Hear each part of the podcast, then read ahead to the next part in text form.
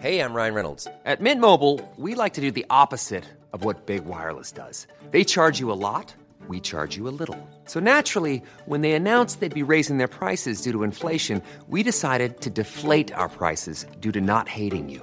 That's right. We're cutting the price of Mint Unlimited from $30 a month to just $15 a month. Give it a try at mintmobile.com slash switch. $45 upfront for three months plus taxes and fees. Promo rate for new customers for limited time. Unlimited more than 40 gigabytes per month. Slows. Full terms at mintmobile.com.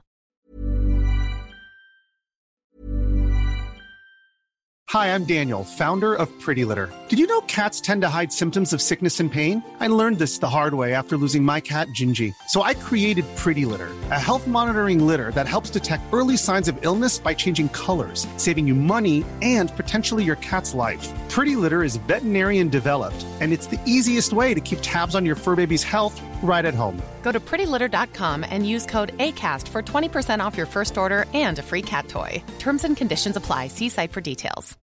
Millions of people have lost weight with personalized plans from Noom, like Evan, who can't stand salads and still lost 50 pounds. Salads, generally, for most people, are the easy button, right? For me, that wasn't an option. I never really was a salad guy. That's just not who I am. But Noom worked for me. Get your personalized plan today at Noom.com. Real Noom user compensated to provide their story. In four weeks, the typical Noom user can expect to lose one to two pounds per week. Individual results may vary.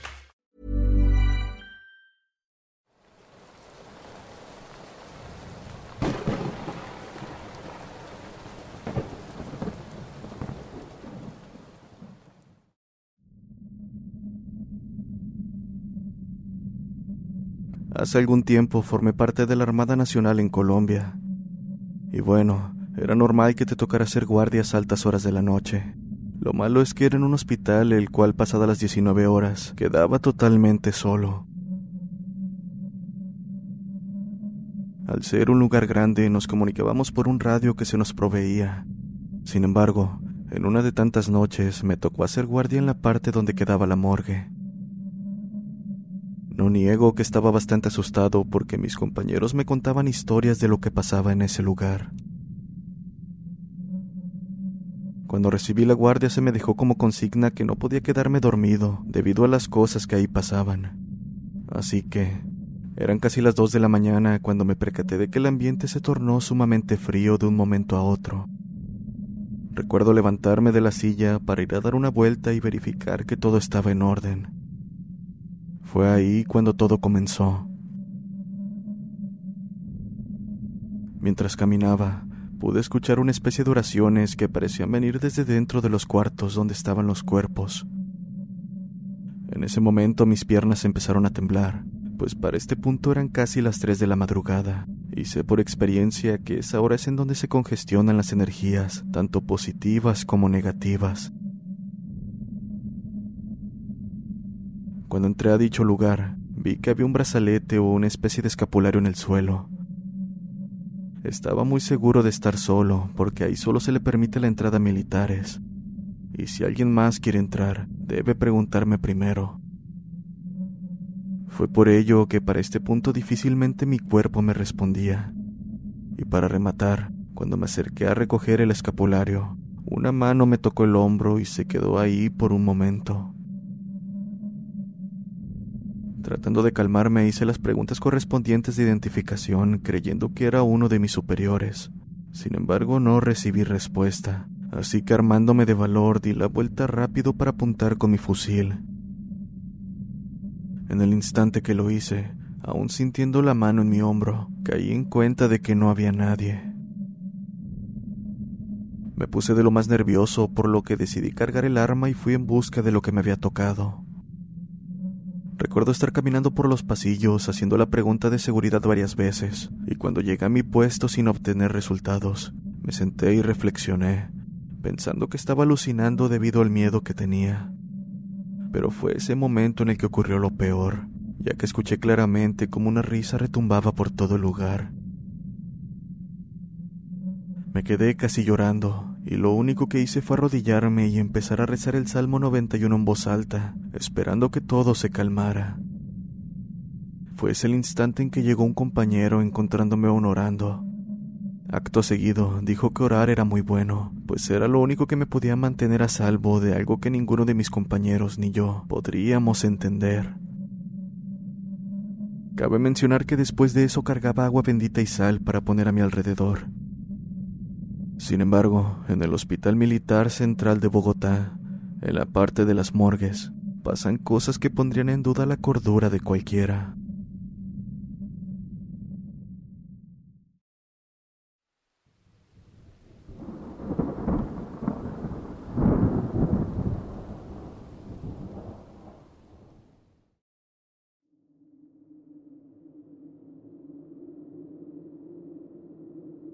Me gustaría compartir este relato, más bien experiencia bastante aterradora.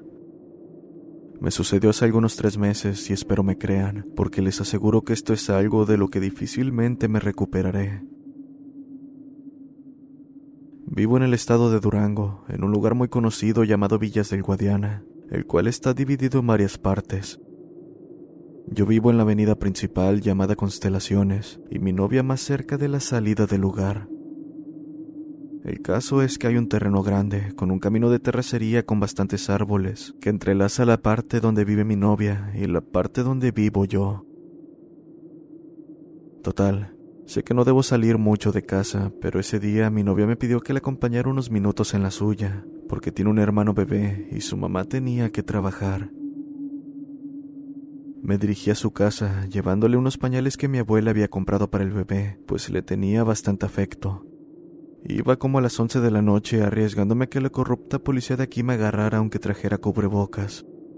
Fue por ello que decidí irme por el camino de terracería de atrás, en lugar de irme por la avenida.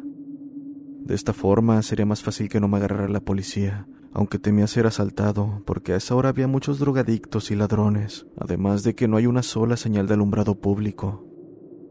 Esto último, debido a que en aquel entonces era propiedad privada, que hoy es utilizada como pública. Asimismo, el camino es rural, por así decirlo. Sin más, continuaba el camino a casa de mi novia y una vez ahí el tiempo se fue casi volando. De hecho, cuando caí en cuenta que debía regresar ya era bastante tarde, por lo que rápido salí de su casa y emprendí mi regreso. Como la policía continuaba dando vueltas por la avenida, decidí arriesgarme a pasar de nuevo por el caminito de tierra. Llevaba una mochila con libros en caso de que me agarraran, para tener el pretexto de que estaba estudiando. Aún así, no me quería arriesgar, así que ahí estaba yo cruzando el camino, ahora arriesgándome a que un vago me quitara mis pertenencias. Pero, de alguna forma, sentí más miedo a los regaños de mis padres que a otra cosa. El final del camino lleva una esquina y yo ya casi llegaba, cuando a lo lejos vi una sombra que no pude distinguir por la falta de luz. No puede ser. Fue lo único que mencioné, pues que había la posibilidad de que fuera un drogadicto, un ladrón o no sé. Lo que sí es que se veía una brasa de cigarro a la altura de su cabeza. Empecé a analizar qué hacer en caso de que me asaltara, si golpearlo o correr y conforme me acercaba, noté que aquella persona traía un sombrero al estilo de los cincuentas, además de un traje que dejaba ver unos zapatos negros brillosos. Y cerca de él, en el piso, había una bolsa que llevaba arrastrando. Está de más decir el miedo que tenía de llegar a la esquina, pues no me podía regresar y arriesgarme por la avenida. Cuando pasé por la esquina, con una voz gruesa e inquietante, aquel hombre me dijo, Amigo, ¿me puedes dar la hora? Asustado, le dije que eran las doce y media de la noche, a lo que él solo me dijo que me acercara, que no me haría daño. Por mi parte, desconfiado, más bien asustado, decidí solo acercarme un poco, siendo ese mi peor error. Ahora el miedo de que me asaltara o me agrediera era mayor, pero en su lugar, aquel sujeto rompió el silencio preguntándome mi nombre. Bajando la mirada tratando de evitar el contacto visual, me percaté de que la bolsa que tenía en sus pies estaba abierta. Traté de echar un vistazo en su interior y la verdad no sé si crean lo que estoy a punto de decir. Pero en la bolsa estaba lo que parecía ser una cabeza de caballo y una mano extremadamente pequeña, cubierta completamente de pelo. Les juro que vi con toda claridad aquello, porque estaba luzando con la linterna de mi celular. Estaba sin poder entender lo que veía cuando de pronto sentí la mirada de este sujeto. Al voltear, pude ver un par de ojos rojos como dos brasas ardientes. Pensé que me haría algo, pero en su lugar insistió en que le dijera mi nombre. Lo único que atiné a hacer fue salir despavorido. Corrí lo más rápido que pude y con el reflejo de la pantalla del celular noté que esta cosa ya no era humana. Claramente podía ver que tenía patas de cabra y ahora emitía unos sonidos muy aterradores. Era una risa que el solo recordarla me hace querer llorar. Me gustaría que aquello hubiese terminado ahí, pero mientras corría me percaté de que mis pasos se sentían lentos y pronto supe por qué. Aquella cosa venía justo detrás de mí, casi pisándome los talones. Volté en medio de mi desesperación y ya no distinguí nada de su rostro, más que sus ojos brillantes. Seguí corriendo por un baldío que está detrás de la avenida y logré perderlo, porque de alguna forma corrí más rápido que él. No tardé en llegar a mi casa con los pies casi fallándome. Mi madre me regañó a pesar del estado en que me encontraba, pero la verdad es que poco me importó, pues aquello por lo que acababa de pasar superaba con creces cualquier situación aterradora por la que haya pasado. A partir de ese día evito dentro de lo posible pasar por aquel terreno, y más a altas horas de la noche.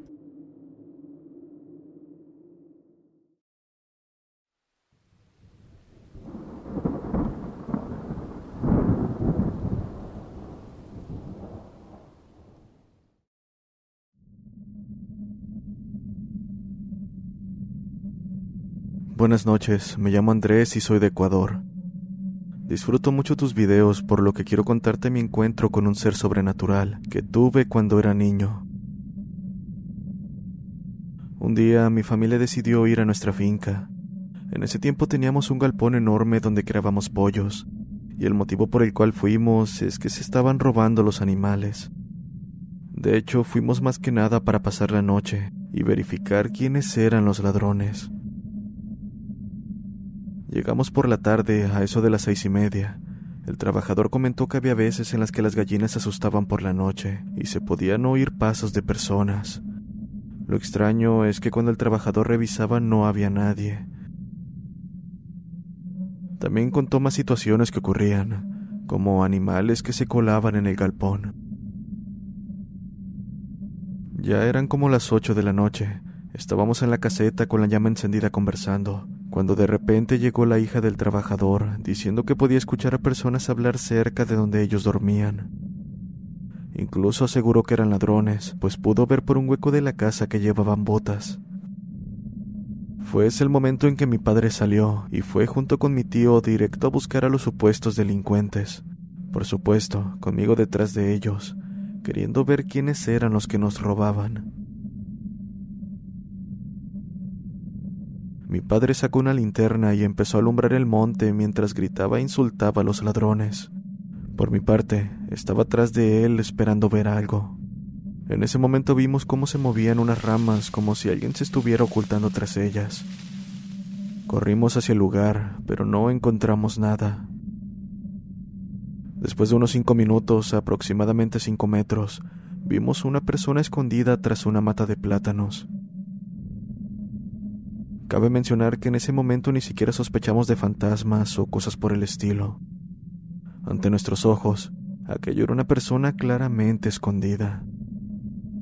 Tal vez fue ese nuestro error, pues cuando nos acercamos lo suficiente y mi padre empujó la rama que lo tapaba, vimos una figura humanoide en cuclillas. Estaba de espaldas, como agachada mirando hacia atrás. Apenas vi eso sentí escalofríos, pero antes de que pudiéramos actuar, esa cosa empezó a dar saltos como si fuese un animal. Dio unos tres, y ante la vista de mi padre y mi tío, terminó desapareciendo. Ni siquiera sé cómo fue, pero desapareció sin rastro y eso que solo estaba a cinco pasos de nosotros. Poco le importó aquello a mi padre, pues apenas perdimos aquella cosa de vista, salió corriendo para atraparla. Mi tío y yo la seguimos y pasamos diez minutos más buscando en el monte sin poder encontrar algo. Mi tío comenta que aquello era el demonio, un brujo. Yo no tengo idea, pero cada que cuento esto, un frío recorre mi espalda.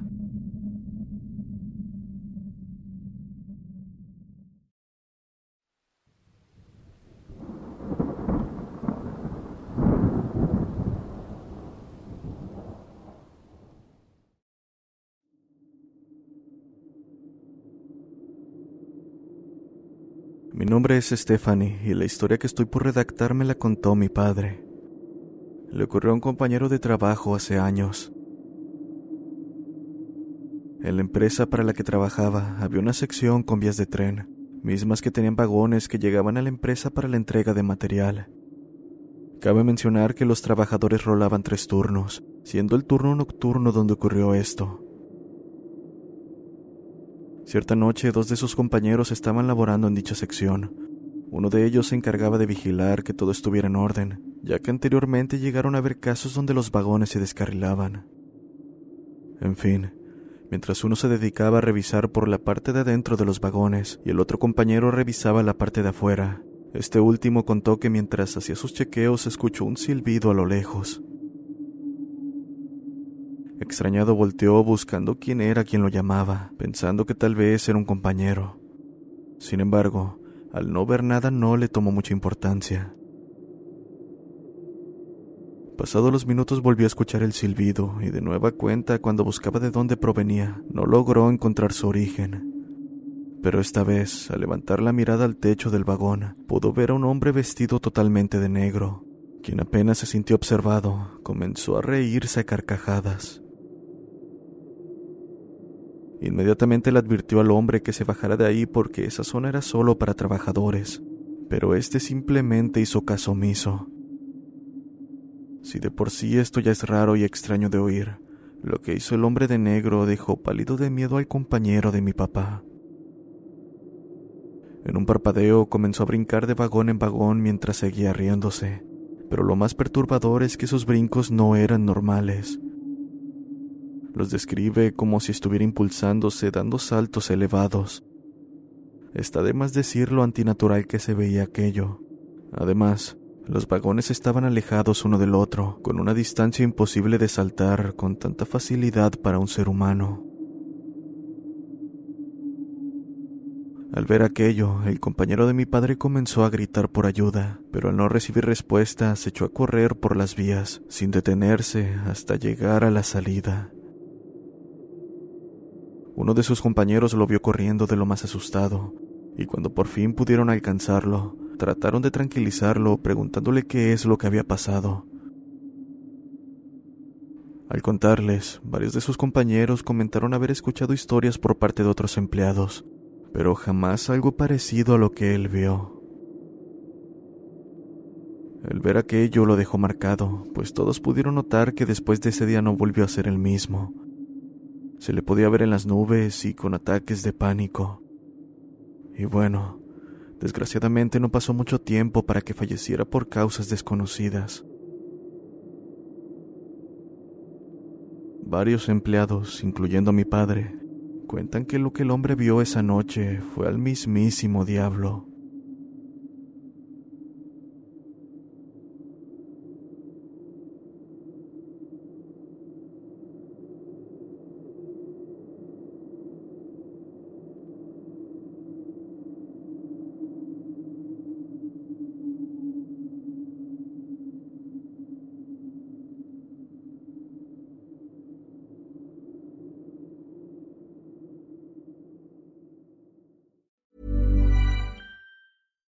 If you're looking for plump lips that last, you need to know about Juvederm lip fillers. With Juvederm Volbella XC and Juvederm Ultra XC, your lip look, whether it's subtle or bold, can last up to one full year with optimal treatment and no additional maintenance. Find a licensed specialist and see if it's right for you at juvederm.com today. That's J U V E D E R M.com. Add fullness to lips in adults over 21 with Juvederm Volbella XC or Juvederm Ultra XC. Do not use if you have severe allergies or a history of severe allergic reactions, or if you're allergic to lidocaine or the proteins used in Juvederm. Tell your doctor if you have a history of scarring or taking medicines that decrease the body's immune response or that can prolong bleeding. Common side effects include injection site redness, swelling, pain, tenderness, firmness, lumps, bumps, bruising, discoloration, or itching. As with all fillers, there's a rare risk of unintentional injection into a blood vessel, which can cause vision abnormalities, blindness, stroke, temporary scabs, or scarring. For full important safety information, visit juvederm.com.